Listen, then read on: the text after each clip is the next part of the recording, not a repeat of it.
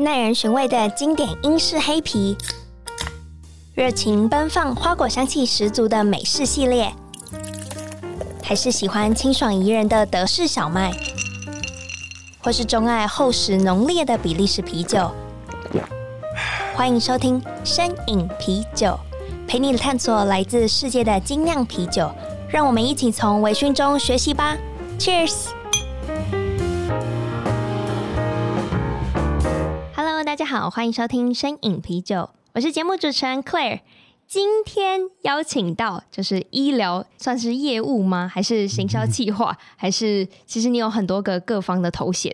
嗯，好，那我来介自我介绍一下。大家好，我是 Tim。那我在做医疗相关厂，就是医院当我的客户已经大概十几年的时间。那从手术房，然后一直到病房，然后到甚至就是备品室那边的东西，我都有做过。那比较值得一提的是，做那么久，可能有些人都做重复的事情，但是我有把原本从产品的进口、进价、溢价，然后一直到把它写进鉴宝的品项内，这算是比较特殊的事迹啦，可能比较少人有做过，就是整个采购流程全品项都有接触过这样子。嗯，这也是就是快件微醺对谈的第一次。邀请到医疗相关的专业人员，然后呃没有那么专业，可能先先前的医那像假设药师啊，啊呃治疗师，他们这他们才是真的专业。我是半途出家，我是专业卖东西给医院的人。也就是说，你是最跟得上就是现在的时事的人。我们通常不敢这么自称这么嚣张，因为我永远都搞不清楚。我只能说，他们卖的东西，新的东西都是我们这类工作人员所可以接触到新的东西的。OK，那我直接就是一个就是直接的问题下去，哦、请问一下，你对于最近的疫情 感到、哦、神预测相关？没有，我们刚刚好我有答案可以照抄啦，就是因为毕竟我们跟医师交往很认识很久，那我每周都会跟感染科的医师有碰面，那他是任职于台湾某医学中心，那他的想法是说，现在就是以目前这样子讲下来，呃，目前大家快筛要买，其实都还买得到了。嗯，对，没有像之前一开始三周前那么难买。那目前快筛买得到，那相关后勤的药物也都买得到。但是像现在来讲，因为毕竟目前轻症多，那虽然说整体的死亡人数有增高，但是比起其他国家以相同感染确诊人数来说的话，他们的死亡率还是相对偏低。当然，这个死亡率可能也会有些呃死后确诊等等的黑数在里面。但相对之下，如果我们的死亡率跟别的国家比是十分之一的话，表示现在医疗是渐渐跟得上。那轻症也为主，因为台湾人打疫苗的比率相对多。那那个甘科医师就说，其实现在大家就是赶快确诊，然后放飞自我，天然第四季、第三季这样子。对。哦，所以真的是因为你中过之后，你的身体就会产生更强而有力的抗体，嗯、就是它比大过于你前面三季。呃，我们这样讲好了，以现在的状况来说，现在的欧米孔病毒它的杀伤力就比较偏低。那如果你这时候中了，呃。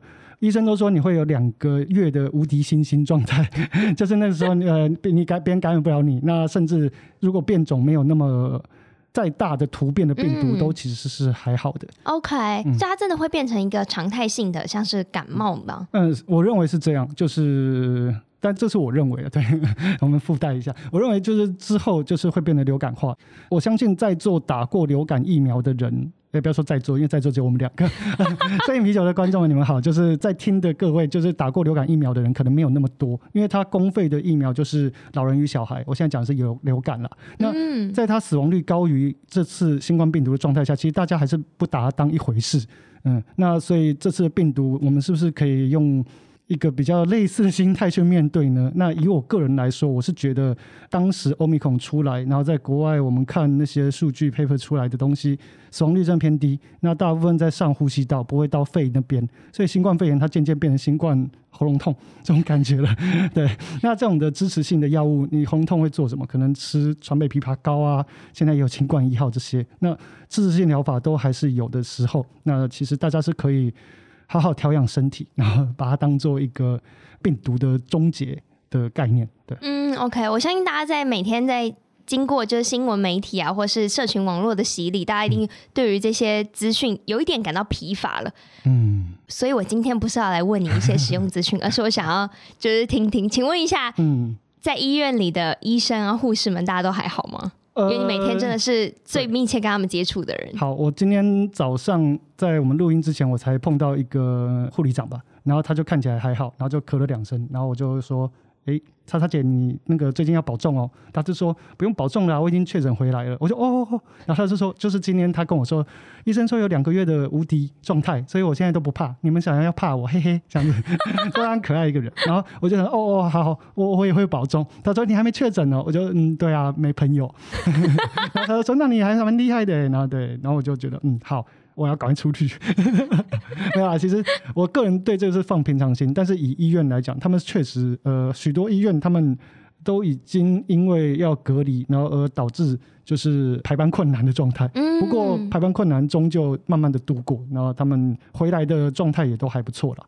OK，所以真的有那种就是正在确诊的医疗人员还是继续上班吗？呃，这个好，我之前有听朋友说，有一家医院他说确诊，但是 CT 值在某一个数据以上，不能请假，要继续上班。那这个就不好说是哪一家医院了，但是实际上他对人权上有些疑虑，对。那不能讲。呃，但不能讲是哪家医院啊，对不对？但是呃，这样的医院越来越多了，真的就是大家对医护人员要好一点啊，对。所以在这样子的，就是互动的过程中，你你有能给他们什么支援吗？就你这个角色，你是可能给、嗯、给他们一些心理上的支持啊，或是一些实质上的，就是嗯，物资捐赠。哎、欸，物资捐赠是可以的，因为像那个最近啊，刚刚讲到说那个医院感染科医师之外，有些内幕。那其实有一些内幕就是目前因为各种支持性药物都卖太多，所以开始缺药。那我们就有拿一些就是治疗喉咙痛的喷剂给他们使用，这样那算是有一些帮助吧？对，就捐赠，对，物资捐赠类。嗯、哦，所以就由你们这边厂方直接提供给医疗人员。嗯，很贴心、欸啊，是是给他们当做个人使用，因为毕竟。就像你早餐店的阿姨，你每天跟她买早餐，她熟了之后，那今天搞不好她就啊多煎了一颗蛋送给你吃，我们也是这个概念啦。了解哇，这伊朗人真的很辛苦哎。嗯，对啊，其实他们在嗯、呃，你可以想象成他们冒着生命危险在工作，就算是死亡率现在远非常低，但是他们还是每天面对着众多确诊的人，对吧？嗯，OK。我觉得越讲越严肃，不知道为什么。对啊，明明今天说要来轻松好笑一下。嗯、对，你明明就说要跟我讲一些就是关于一届的八卦，结果突然变得，结果我突然讲说，哦，这好好温馨，好温情。我们要，我们转型，开路转型。好，那在这个过程中，我相信就是除了媒体上的纷纷扰扰之外，一定有一些有比较有趣的事情，可以在你的工作环境中会遇到。嗯、有没有什么是？你觉得茶余饭后你会想要分享？但是这当然有，就是像哎、我当时会进这个行业是从国外工作结束回来之后，然后就看到当时家人生病，那所以就想说，哎、我现在当不成医生，当不成药师，那所以我要做一个能认识很多医师的工作，这样家人未来就医有保障。对，那所以选择这一行。那你看又温馨起来，真的。然后做了这行之后，就发现说，哎、欸，其实大家在表面上看到那些医师，他们也是人啦。那他们也会做很多人想要做的事情。像我们就有一个传说，就是某个同事他曾经在过某个医院的小三、小四、小五、小六，每次都不一样。就这个，我觉得我们觉得蛮厉害的，而且他们那些。小三四五六都在同一个生活圈里面，所以就是觉得哇，嗯，哎、是不是贵圈整乱这种概念？对。然后还有就是我们某个业界的传奇业务，因为他打高尔夫极强，就是强到就是他曾经在某个医院，然后反而特别开一堂课做投影片简报。他原本是要简报卖自己的药，但是后来全部都在教怎么打高尔夫，那也是很有趣。这也太酷了吧！对对对，然后在一些老前辈的年代，就是像可能抗生素威尔刚那时候，那个时候，他们那时候说，就是台湾某大药厂，他说在二十年前，他一个月交际费有十万，假设这十万任你花去请客啊，干嘛的？然后结果他就说，他开始不知道怎么办，因为他十万，他就每天第一天，因为他那时候在南部高雄屏东那边，那边有黑尾鱼嘛，然后他说好，他每周都找人去吃饭，找他的客户。然后他就每周都请到说，哎，哎，我说这周因为屏东那边海鲜便宜，他说请到一桌八千一万，然后说这样吃，然后这样吃下来一个礼拜吃两天，五吃六吃，然后吃完哎没花完，然后被骂，然后主管说你这样没花完，这样我们以前那些人怎么办？然后对对对，然后他就说刚刚吃的你这样八万，一桌八万，然后酒又喝一堆，那还吃不完。他说好，他想一个更花钱的方式，于是他就去酒店。好，他去酒店去酒店很累嘛，你要熬夜，他去酒店，然后等等，然后说去酒店一个礼礼拜最多去一次，然后去去一次花个三万两万，然后弄弄弄一个月没办法去太多，他说又花到哎又没花完。然后就觉得哇，怎么办？就我台北人真的不知道屏东物价这么便宜，然后就又被主管骂，就下一个月。但是他也讲笑话了，我不知道是不是真的。但是以前他们以前医药行业风光的时候，真的有很多资源。好，那结果他下一个月他就想说不行，他要想一个办法。好，然后于是他就开始打高尔夫球，然后所以就打到现在这个程度，就是六七十杆那种，那种就强起来可以上比赛了。对，所以他真的是从就是只是为了要把预算消对抵消，一直到晋升了一个。将近成为高尔夫球国手，那那个真真六七成讲出去，大家都觉得说哇，这真的假的？但我们我也没有实际跟他打过，因为毕竟我到我，然后他是我的前辈，到我的年代，其实医生比较现在年轻医生比较健康，高尔夫比较少。哎，不是说高尔夫不健康，就他们比较喜欢打一些不用花那么多时间，可能就打篮球、网球跟。羽毛球蛮多的，最近。所以你们真的需要跟医生进行就是这样子户外运动吗？或者是嗯，户外运动，欸、就可以想象，就是因为毕竟医师嘛，就是大家求学过程中就是那些考第一名的人，那他们花了很多时间在读书上。呃，有些天才可能比较少，但是实际上他们就是交友圈会比较单纯且封闭。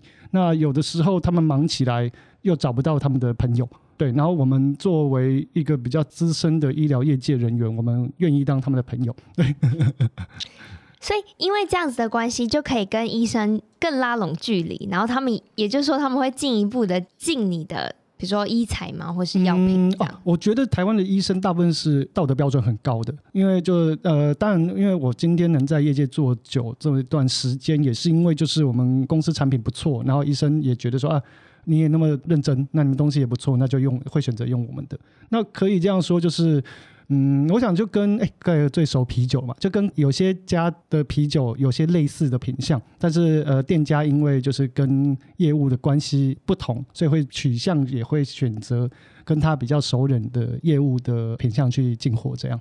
哦，懂。就同一个类型的话，嗯、如果我不同的品牌选择，我应该是选那个跟我最近比较友好的品牌。嗯、对啊，对啊，因为我们业务卖的不只是产品，也是卖自己的人格啊，然后时间啊，跟店家做朋友嘛。那出卖，这这讲的不是出卖人格这件事，就是你愿意花时间在他身上，那店家也愿意花资源在你身上。嗯，对对对。好，那今天其实最大的重点，其实我们讲回来，就今天除了要介绍你的工作之外，嗯、其实。听说你有就是很好的朋友，他也是在精酿啤酒业务，啊、就是哎、呃欸，在精酿啤酒产业就是创立自己的品牌。对啊，我有个好朋友啦，对，非常好。嗯，那因为今天就是他刚好没空来，我就觉得他就特别派你是吗？也不是说派我啦，派你就刚好我对他品牌也非常了解。对，我跟他认识有三十几年了，对，从小就认识。对，那那他的品牌叫做那个。阿鲁米十三，那 AL 十三精酿啤酒，对，那他们成立，呃，他们好像是兄弟两人创业啦，是一个台湾品牌吗？对，是台湾没错，但是因为他们都姓吕，所以他取了那个 AL 十三，AL 十三就是铝元素的原子序这样。哦，铝元素的，嗯，那他们弟弟是。那个我记得是化学相关的科系，对，所以就取了一个就是大家都觉得你们在干嘛，这是什么意思？对的名字，对对对。但是我觉得蛮有趣的。这个台湾品牌就是在台湾目前比较主推的啤酒类型有哪些啊？哦，因为他们最早从我做蜂蜜开始，那就出了两款那个甜的蜂蜜跟苦的蜂蜜，其实就酒花的差距还有蜂蜜的量啊。然后后来就开始发现花香类的啤酒在台湾相对少见。那所以就开始后来做了玫瑰，然后跟桂花，然后最近哎，我看 Clay 有参加他们的那个发表活动，那个野姜花的 IPA，那个也还不错。嗯，嗯，我目前最喜欢的是野姜花 IPA，可能是因为那一天在活动上喝到，真的就让我觉得很惊艳。因为同时它还有准备就是新鲜的野姜花，可以让我们放在酒体里，然后我就觉得哇，从橙色你就有点琥珀色，然后再加上那野姜花的带一点白，然后我就觉得。拍照起来超漂亮。他们那天带野姜花，其实主要好像是想要让一般的那个人们，因为其实说野姜花什么味道、什么香气，完全不知道。对，我们主要是他们主要是 他们主要是带那个野姜花让大家闻闻看。那后来也是有我们有拿去给一些花店老板闻闻看，哎，他花店老板们都认证说，哎，这个啤酒的味道就是野姜花的味道，这样。嗯嗯，而且我觉得那个香气不会太刺鼻，或是很抢味道，而是它就是比较偏点缀，就点到为止，然后你还是可以喝得到 IPA 的苦韵。对啊，啤酒花他们应该还是有加了，对，嗯。就因为想做 IPA 相关的东西，那 IPA 的酒精浓度跟使用的麦芽跟那个花类，我们觉得还蛮搭配的。我们、嗯，我我我，因为我跟他们是朋友，所以我们一起喝，会就觉得蛮搭配的。对，嗯。那除了呃 L 十三之外，你自己还有喜欢的其他的国外的品牌吗？或是你本身偏好怎么样的啤酒风格？哦，我。最早其实一开始是不太能接受 IPA 相关，但是喝到后面我其实蛮喜欢就是西岸风格的 IPA。那我们跟医生一起喝酒的时候，他们比较不喜欢。但是有一个好朋友，他之前还蛮常跟我一起去那个精酿啤酒的酒吧。OK，所以你会带医生去，就是精酿啤酒吧？嗯、哦，有去过，因为他们就觉得说，哎、欸，那个你怎么好像蛮懂啤酒的？然后就真的其他都不懂，只有啤酒也蛮懂的。然后就会带他们去试试看。可是他们就目前试下来几个。蛮喜欢喝酒的医师，他们都不太喜欢 IPA，那我就觉得哎。不懂的东西 没有，没有，没有。我觉得可能是比较少接触到，就是苦韵这么强烈的风格，嗯、所以他们可能会喜欢像你刚刚提到 L 十三的，就是蜂蜜系列或是玫瑰系列。有可能，但是他们最后都还是跑去喝清酒跟 whisky 这样。他们比较这个结论 对不适合本台立场。对，就对我们只能说就是嗯，我的客户嗯，对他们可能也没有听，没有。好，其实今天我在就是准备节目的时候。我突然想到有一个其实很适合问你，因为我真的一直以来都有这个疑问。嗯，我常看到医生代言很多就是保健食品啊，一些医疗器材。那你觉得有没有有一天可能医生可以来代言精酿啤酒？哦，这个东西哦，我认为哦，因为其实医生本身是一个收入跟社会地位还不错的一个职业，那医生也会知道说他今天累积这个名声，像现在很有名的那个敏盛副院长江坤俊医师，他代言的东西也大概都是保健食品、营养食品这些相关的。那这些，因为他知道他的名气，他的专业是在医学，是在让人健康、医人疾病这上面，所以要要代言啤酒，我认为是比较困难的。因为精酿啤酒其实相对是在台湾的资源，我觉得酒商的资源可能没有像呃，例如说那个烈酒啊、威士忌这样。那如果没有看到任何一家烈酒，去找到医生帮他们代言，那我想这样啤酒应该很难让医师。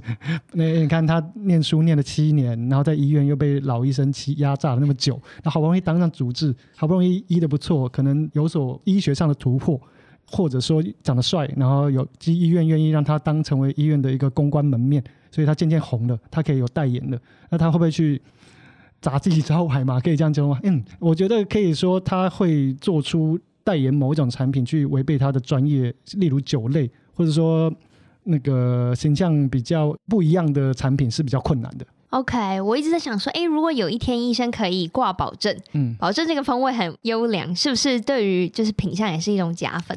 嗯，我认为一定是。如果说今天有一个连医师都说好喝的啤酒，那对呀、啊，我觉得超吸引人的。然后他又可以说，哎，这个啤酒适当饮，可以适当喝啤酒，不但。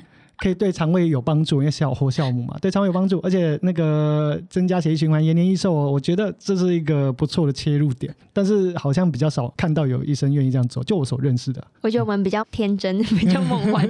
不过这这想法很有趣，因为大家都看过那个国外有一些医学研究，就是红酒说可以适度饮喝红酒对心脏好，这个我想很多人都听过。嗯、那适度饮啤酒会不会对？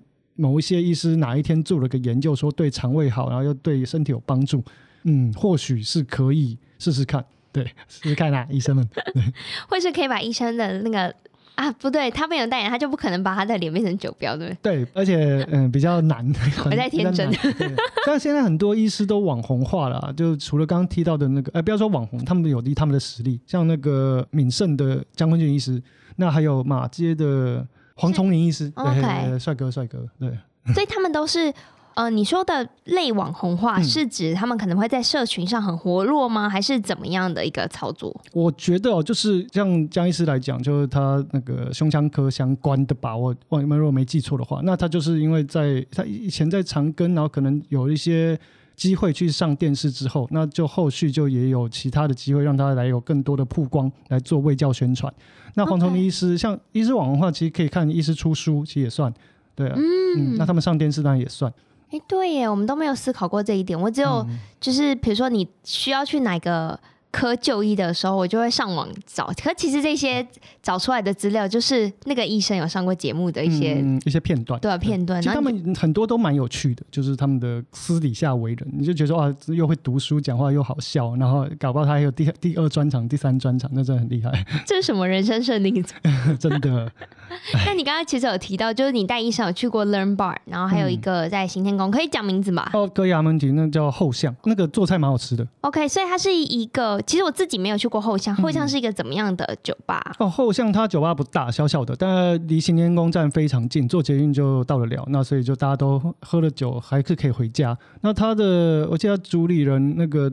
Danny Cooper 就是 Danny 蛮会做做菜，很好吃，而且不定期推出不停的菜。然后里面那个有店员 Lumi，对，然后他对调酒可能蛮有兴趣，就之前有喝过他用火龙果加蜂蜜加高粱调，哎，那个真的不错。就是喝不出高粱，但是喝两杯就醉了。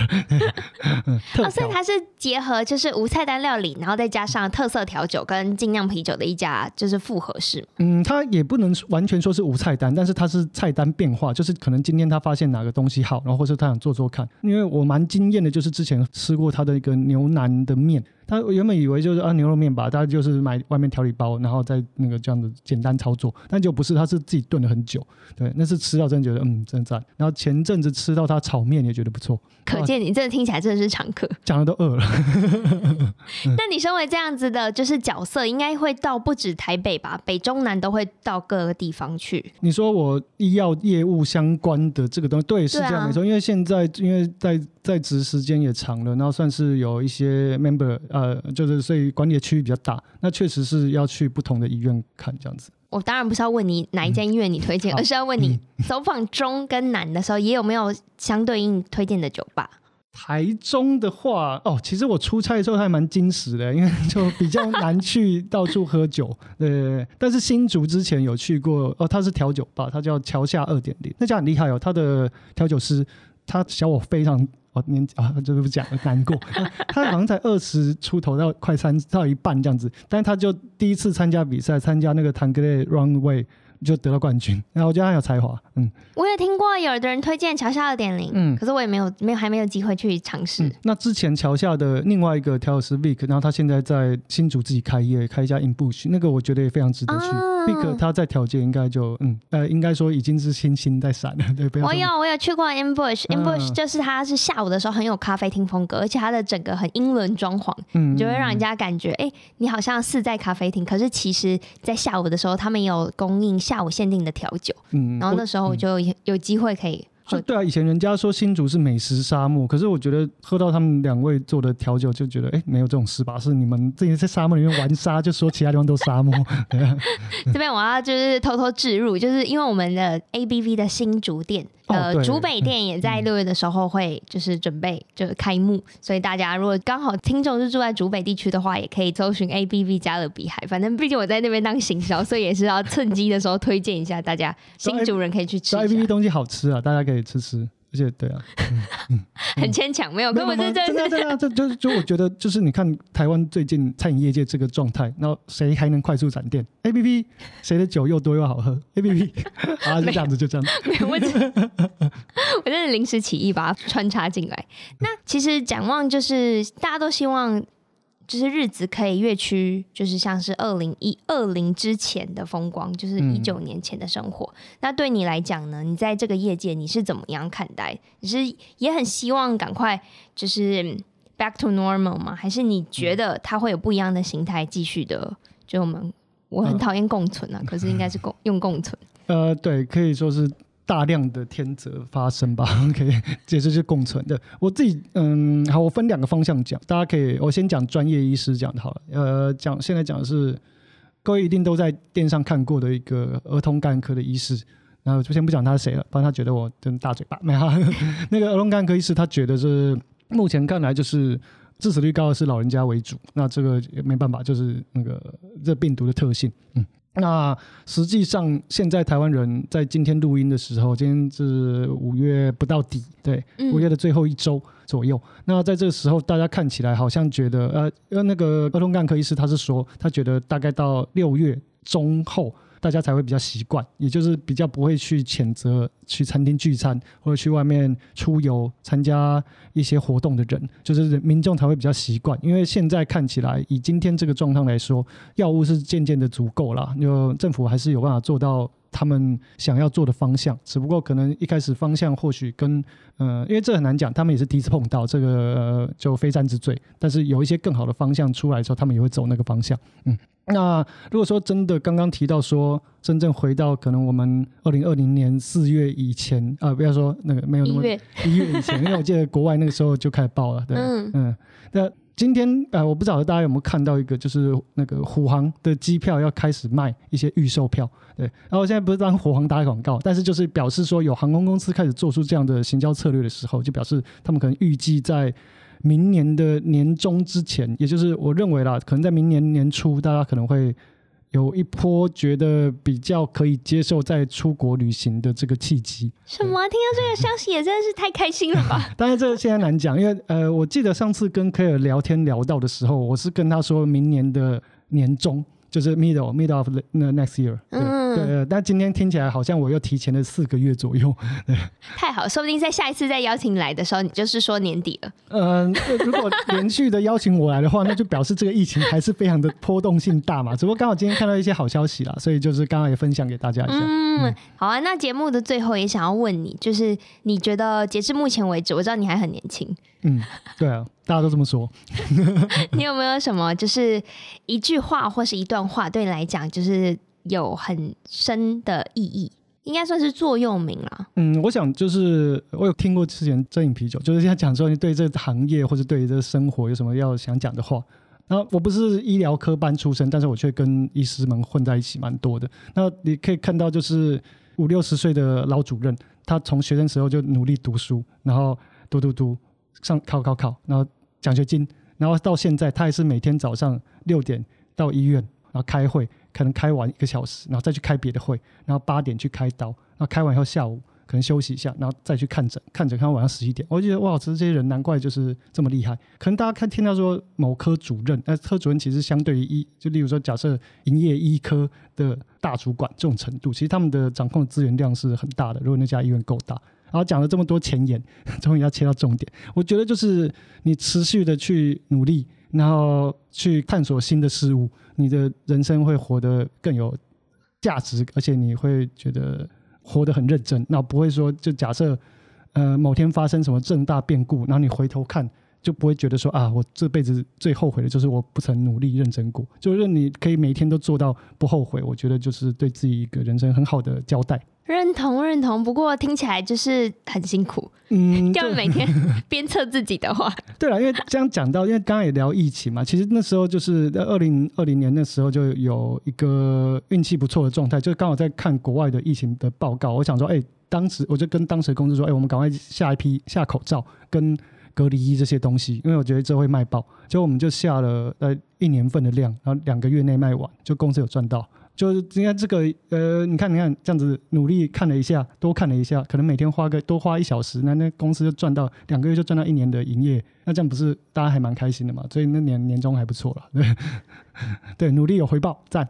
真的也希望就是在疫情的当下，每个人都可以保持就是身体健康，然后我觉得我也是以这个类似的概念就是生活着，就我就不太确定到底。之后想要达到什么？可至少我努力的过好每一天，你就不会觉得就是事后回想起来会后悔。嗯、对啊，对啊，就每天都过得好，那你最后就是好啊，就是可以这样子这样讲嘛。我记得我上次聊天的时候是你有讲过一个更完整的一句，说如果你啊，对啊，我可以我的那句话就是就是，如果你把每天过好，你的未来也不会太差啊。对对对对对，就类似这样的概念，我觉得就是嗯。人生只有一次，那有人觉得及时行乐也是一个方式。那如果你及时努力又及时行乐，那就就我觉得这样是充实且会对自己满意的。嗯，嗯我们觉得我觉得我们的结尾非常励志。之前的没有这么励志吗？之前有没有人说过不要来，不要做这行这种的？其实没有因为目前就是不管是啊，你是医疗产业，可是也很多上节目的人是就是精酿业界的，他嗯。我可我觉得大家都是抱持着对于啤酒的热爱热情，然后一直不断的努力耕耘，然后希望可以做出自己的成绩。我就觉得我其实蛮佩服就是相关产业的人，因为我自己在其中就知道这个业界到底有多辛苦。毕竟，对，嗯，毕竟没有毕竟，对啊，你讲出来。的，就对，就那个尽量台湾的在地尽量就给我厂经营不容易，就那个大家如果在店家里面看到，哎，产地在台湾的精酿啤酒，我觉得你可以试试看，觉得可以救救精酿。真的，这其实也是本节目很希望可以传达给各位的。当然，我不会逼大家一定要就是选台湾的品相，可是我觉得，毕竟就是当地装瓶，就是生产制造，一定相对在国外的。嗯，来说一定是比较新鲜吧。嗯，以新鲜的考量的话，它呃，我觉得以新鲜考量可能是一一个，因为有些酒厂他们可能经营比较销售比较困难，他们可能在制造时间跟你看到那瓶酒的时间已经有一段落差。但是你可以想象，就是如果从国外运来的啤酒还能卖这么便宜，那它是不是经历了一些在海上没有？冷藏的货柜的风吹日晒雨淋的那个千锤百炼，然后觉得台湾自己自己做自己送的啤酒千锤百炼的机会比较少了，也让品质可以一直保持就是很好的状态。嗯，我只说运送过程比较短，那品质实际的保存，因为就牵扯到呃酒厂跟运送跟店家嘛，那这个我只能说就我们少了一段可能在海上运送的机会。嗯，嗯，OK。但有些空运的外国酒很红很棒啦，但是就。很贵，很贵呀，很好喝，可是很贵。我们今天到底是吃了什么真心话果实吗？我也不知道。我们一开头就先走温馨，然后后来讲些有趣的，但又开始，对，你就直接大爆料，你直接就是很进入状态，大爆料，完全都不需要 Q，我觉得很棒。然后没有在家有练过，然后稿子在没有。然后也非常谢谢，就就是因为其实之前在录音上发生一点状况，所以这次是第二次邀请 Tim 上。